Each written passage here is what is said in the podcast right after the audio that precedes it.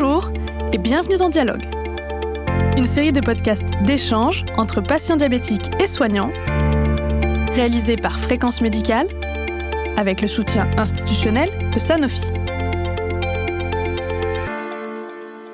Dans l'épisode d'aujourd'hui, nous allons parler du CGM, la mesure continue du glucose. Pour cela, je suis avec le docteur Marc Popelier, praticien hospitalier au service de diabétologie de la Pitié-Salpêtrière. Docteur Popelier, bonjour. Bonjour. Et nous sommes aussi avec le docteur Laïd Hama, médecin généraliste au centre de santé de la Courneuve. Bonjour docteur Hama. Bonjour. Alors on va commencer par quelques rappels sur le CGM. Qu'est-ce que c'est et à qui ça s'adresse? Le CGM, c'est un acronyme anglais qui veut dire Continue Glucose Monitoring, sans l'accent. Et c'est un dispositif qui permet de mesurer en continu le niveau de glucose au niveau du tissu interstitiel, excusez-moi pour la voix qui est un peu cassée. Et donc c'est euh, maintenant dans les pratiques, mais ça vient se rajouter, en tout cas c'est une option, euh, on va en parler évidemment intéressante, par rapport aux, aux mesures euh, par la glycémie capillaire qui nécessitait donc une prise d'une goutte de sang, alors qu'avec les CGM, eh bien on n'est pas invasif puisque c'est un dispositif qui permet de recueillir la donnée directement par euh, par le système digital, quoi. Juste dire que au niveau de la qualité de vie du patient, bah ça va. Ce qui va changer aussi, c'est le fait de plus se piquer au niveau capillaire de manière euh, répétitive. Hein. donc déjà, il y aura moins de, de douleur. Dire que la mesure de la glycémie dans l'interstitium est, légèrement en dessous de la glycémie euh, capillaire. Ce qui va changer, c'est qu'il y aura une meilleure éducation euh, thérapeutique pour le patient. On va pouvoir euh, mieux euh, appréhender les hypoglycémies et je pense qu'on peut l'intégrer dans les nouvelles technologies du diabète. Et finalement, pourquoi est-ce qu'on en parle aujourd'hui? Il faudrait poser la question aussi aux patients, et ce sont les premiers qui nous disent, euh, c'est un vrai changement. Il y a comme ça dans la diabétologie, dans l'histoire du diabète, des, des moments euh, importants, clés, euh, qui changent la qualité de vie ou, ou l'efficacité même des traitements. Même si ce n'est pas un traitement, c'est un dispositif effectivement de de diagnostic, mais pour autant c'est majeur. Et le fait, comme ça a été effectivement rappelé là sur euh, de ne pas avoir à, à se piquer et de recueillir beaucoup d'informations, beaucoup plus d'informations, parce que finalement c'est comme si on avait un film du niveau de glucose euh, tout au long de voilà de la journée versus des photos qu'on avait autrefois. Et donc ça va changer beaucoup de choses. Ça va changer la façon dont la personne va pouvoir s'approprier justement la gestion du traitement comprendre ce qui se passe et donc euh, vrai changement. Quand est-ce que ça arrive ce changement? Le changement est là, hein, puisque ces dispositifs existent, sont remboursés. D'ailleurs, il y a des évolutions réglementaires euh, voilà, qui, qui évoluent rapidement. Euh, peut-être quand même si, signaler que depuis quelques, euh, on va dire, mois maintenant, il y a la possibilité pour les diabétiques de type 2 qui ont un traitement par insuline mais non intensifié, c'est-à-dire une seule injection en pratique, d'avoir accès à un certain dispositif justement de mesure en continu du glucose. Et tout à fait, donc euh, pour euh, rebondir ce que dit le docteur Popelier, donc euh, même les patients qui ont une seule injection d'insuline peuvent disposer de ce dispositif et ça peut être prescrit par les médecins généralistes directement. Par rapport à ces nouvelles indications et remboursements, ça reste quand même conditionné par un niveau d'hémoglobine glyquée pour la pour l'ensemble des systèmes supérieur à 8%. Et par rapport à la mesure de l'HbA1c, quels sont les avantages, les différences? Alors effectivement, euh, en quoi c'est différent, euh, en quoi c'est complémentaire? Euh, Moi, je, je, pense que l'essentiel, c'est que c'est un outil pour le patient. Alors certes, le professionnel de santé va, va pouvoir accès à des informations très utiles, mais c'est aussi et avant tout le moyen pour le patient de savoir où il se où il en est et de et encore une fois d'avoir du, du pouvoir d'agir, comme on dit. Après, techniquement, je suis désolé pour la voix, hein, pour les, les euh, professionnels de santé, on peut comme ça accéder aux variations finalement, on a des, des, objectifs qui euh, sont chiffrés. Hein, on est toujours finalement dans le monde des chiffres, le monde des chiffres et des couleurs, si je puis dire, parce que finalement, c'est vrai que on a un visuel avec ces dispositifs qui euh, Ça peut paraître effectivement euh, un détail, mais c'est pas rien parce que finalement la, personne qui va se tester, elle va avoir un objectif de se retrouver dans la bonne zone de couleur. Et donc, euh, donc euh, on, traduit un peu autrement l'hémoglobine glyquée et c'est du continu, c'est ici et maintenant justement. C'est-à-dire que l'hémoglobine glyquée c'était le bulletin trimestriel hein, et on l'attendait euh, voilà avec angoisse, alors que là bah, c'est au fil de l'eau. Donc ça change la donne parce que précisément on peut modifier la, façon d'agir. Mais est-ce que cette omniprésence de l'information, ça risque pas aussi d'induire de l'anxiété chez le patient? Alors, euh, l'anxiété, elle est parfois la bienvenue si derrière on donne les moyens d'agir. Mais euh, donc, on peut déjà dire, et je crois que c'est un des messages majeurs hein, de notre discussion, c'est que ces dispositifs qui restent des outils ne sont pertinents et ne seront pas toxiques que s'ils s'accompagnent d'un mode d'emploi. Et, effectivement, voilà, eh bien quand on observe tel niveau, eh qu'est-ce qu'on peut faire et pourquoi Et donc qu'est-ce qu'on pourra faire la prochaine fois peut-être pour que ce soit pas comme ça Donc ça c'est vraiment un point euh, aussi essentiel. Et puis lorsqu'on n'a pas encore dit jusqu'à présent, mais on va, je, voilà, j'arrive là, c'est qu'on a euh, des informations donc supplémentaires, à savoir les, les tendances c'est-à-dire que euh, on, le, voilà la, personne qui veut connaître son taux de glucose a le chiffre, mais en plus c'est si euh, on est dans une tendance qui monte ou qui descend ou qui est stable. Même si c'est pas Madame Irma en vrai, hein, c'est calculé sur les 15 minutes précédentes. Mais quand même, ça, ça dit beaucoup et ça change effectivement pour le coup les, les, les comportements. Euh, Peut-être ajouter simplement que c'est vrai qu'en diabétologie, mais euh, on a euh, un peu l'habitude de, finalement de, de, ces mesures déjà depuis quelques temps, mais davantage avec le diabète de type 1. Et le diabète de type 1, sa caractéristique, c'est qu'il est hyper variable. Avec le diabète de type 2, on a moins ce phénomène-là, même si, euh, bien sûr, il y a des hauts des bas, c'est ce que disent les patients d'ailleurs, mais euh, on doit déjà jongler avec ça. Je pense que le, le, le mot-clé dans tout ça, c'est le contrôle glycémique qui est au centre euh, de tout ce dispositif de MCG. Et euh, bien sûr, euh, il, faut apprendre aux patients les consensus internationaux avec les, codes couleurs et les, les normes qu'on attend en fonction des cibles glycémiques.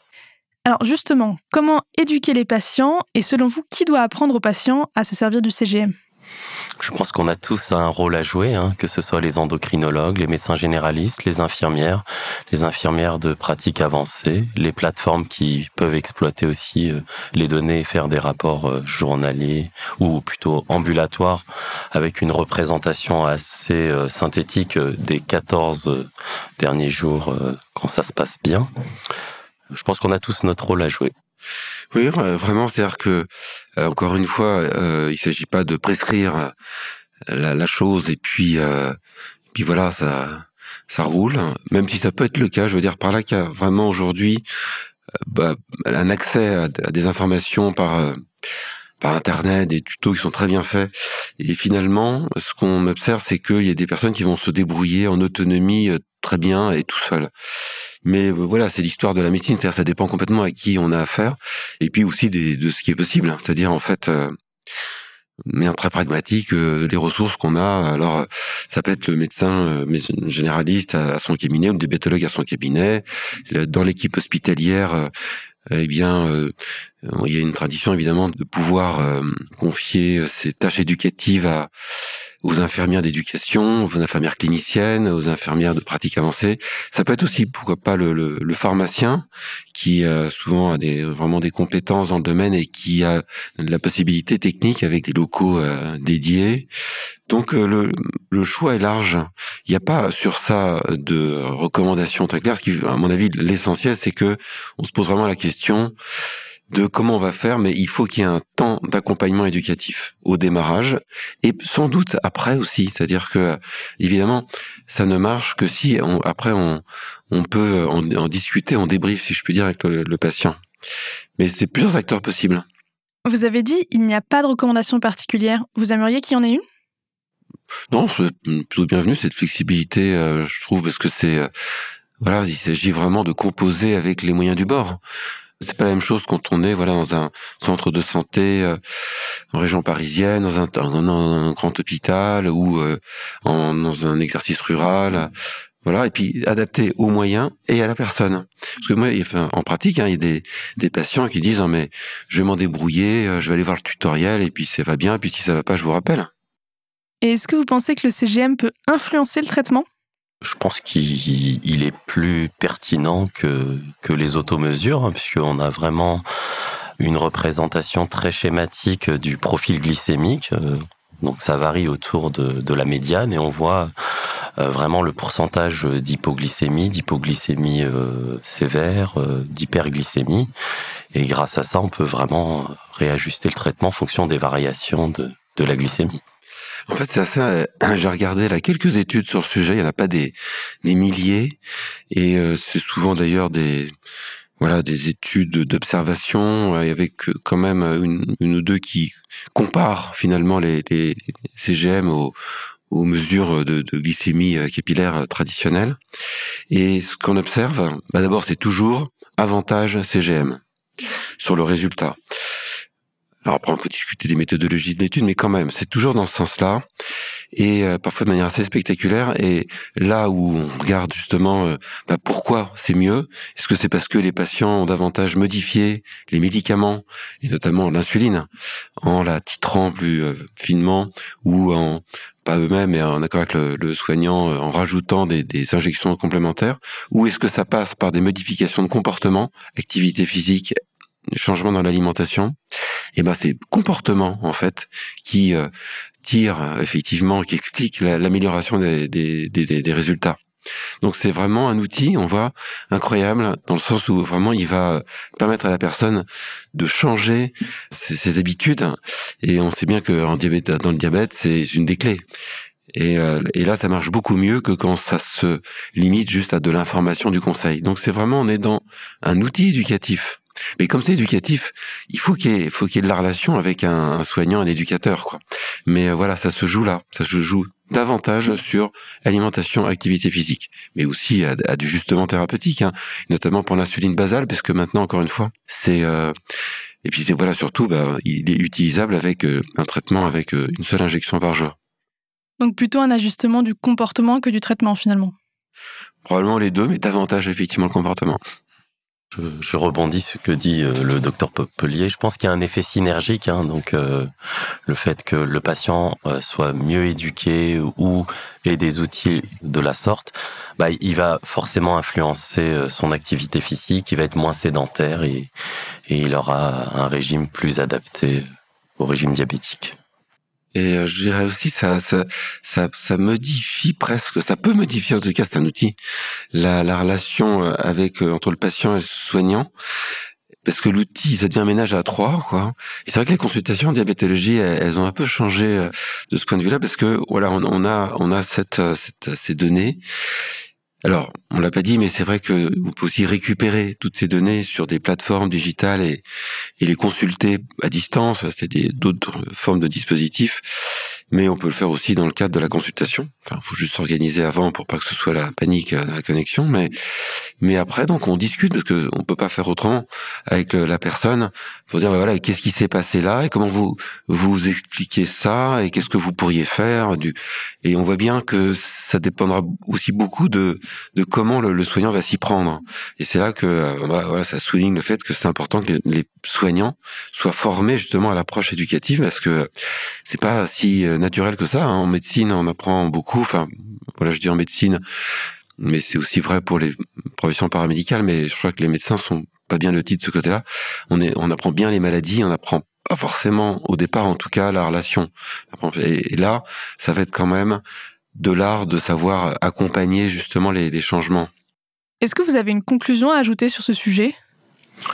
Euh, Moi, je pourrais dire qu'il faudrait démocratiser un peu cet outil euh, de CGM ou MCG. C'est vrai qu'on, je pense que nous, les médecins généralistes, on l'utilise pas assez. Il faudrait avoir plus accès euh, à la formation sur euh, comment l'utiliser et, et, davantage faire des groupes avec avec les patients. Et, et je pense que voilà, c'est sous-utilisé actuellement au niveau des médecins généralistes.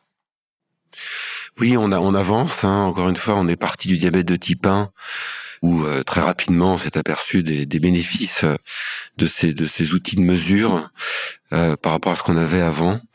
Et puis on l'a étendu au diabète de type 2, euh, qui était traité avec une insulinothérapie intensive. Et puis là maintenant, ben voilà, ça devient possible pour les diabétiques de type 2. Les diabétiques de type 2 sont suivis majoritairement et, heureusement par les médecins généralistes.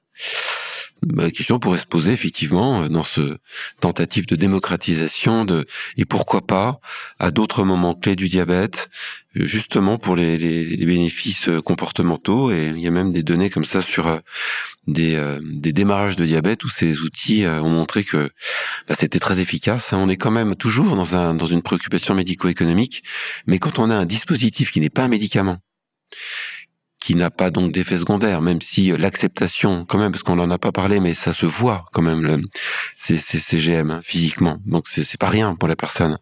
Ce qui peut être un obstacle, hein, parce qu'il peut aussi euh, être euh, quelque chose de revendiqué et de bien vécu, mais en tout cas, on a là vraiment un produit qui peut être plus efficace qu'un médicament.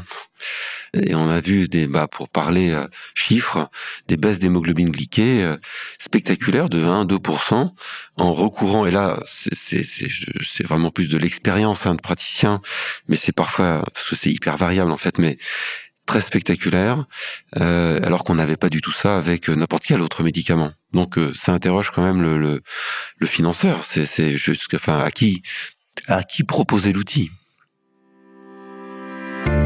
Docteur Popelier, docteur Ama, merci beaucoup pour vos réponses. Merci à vous pour votre écoute et à très bientôt sur Fréquence Médicale.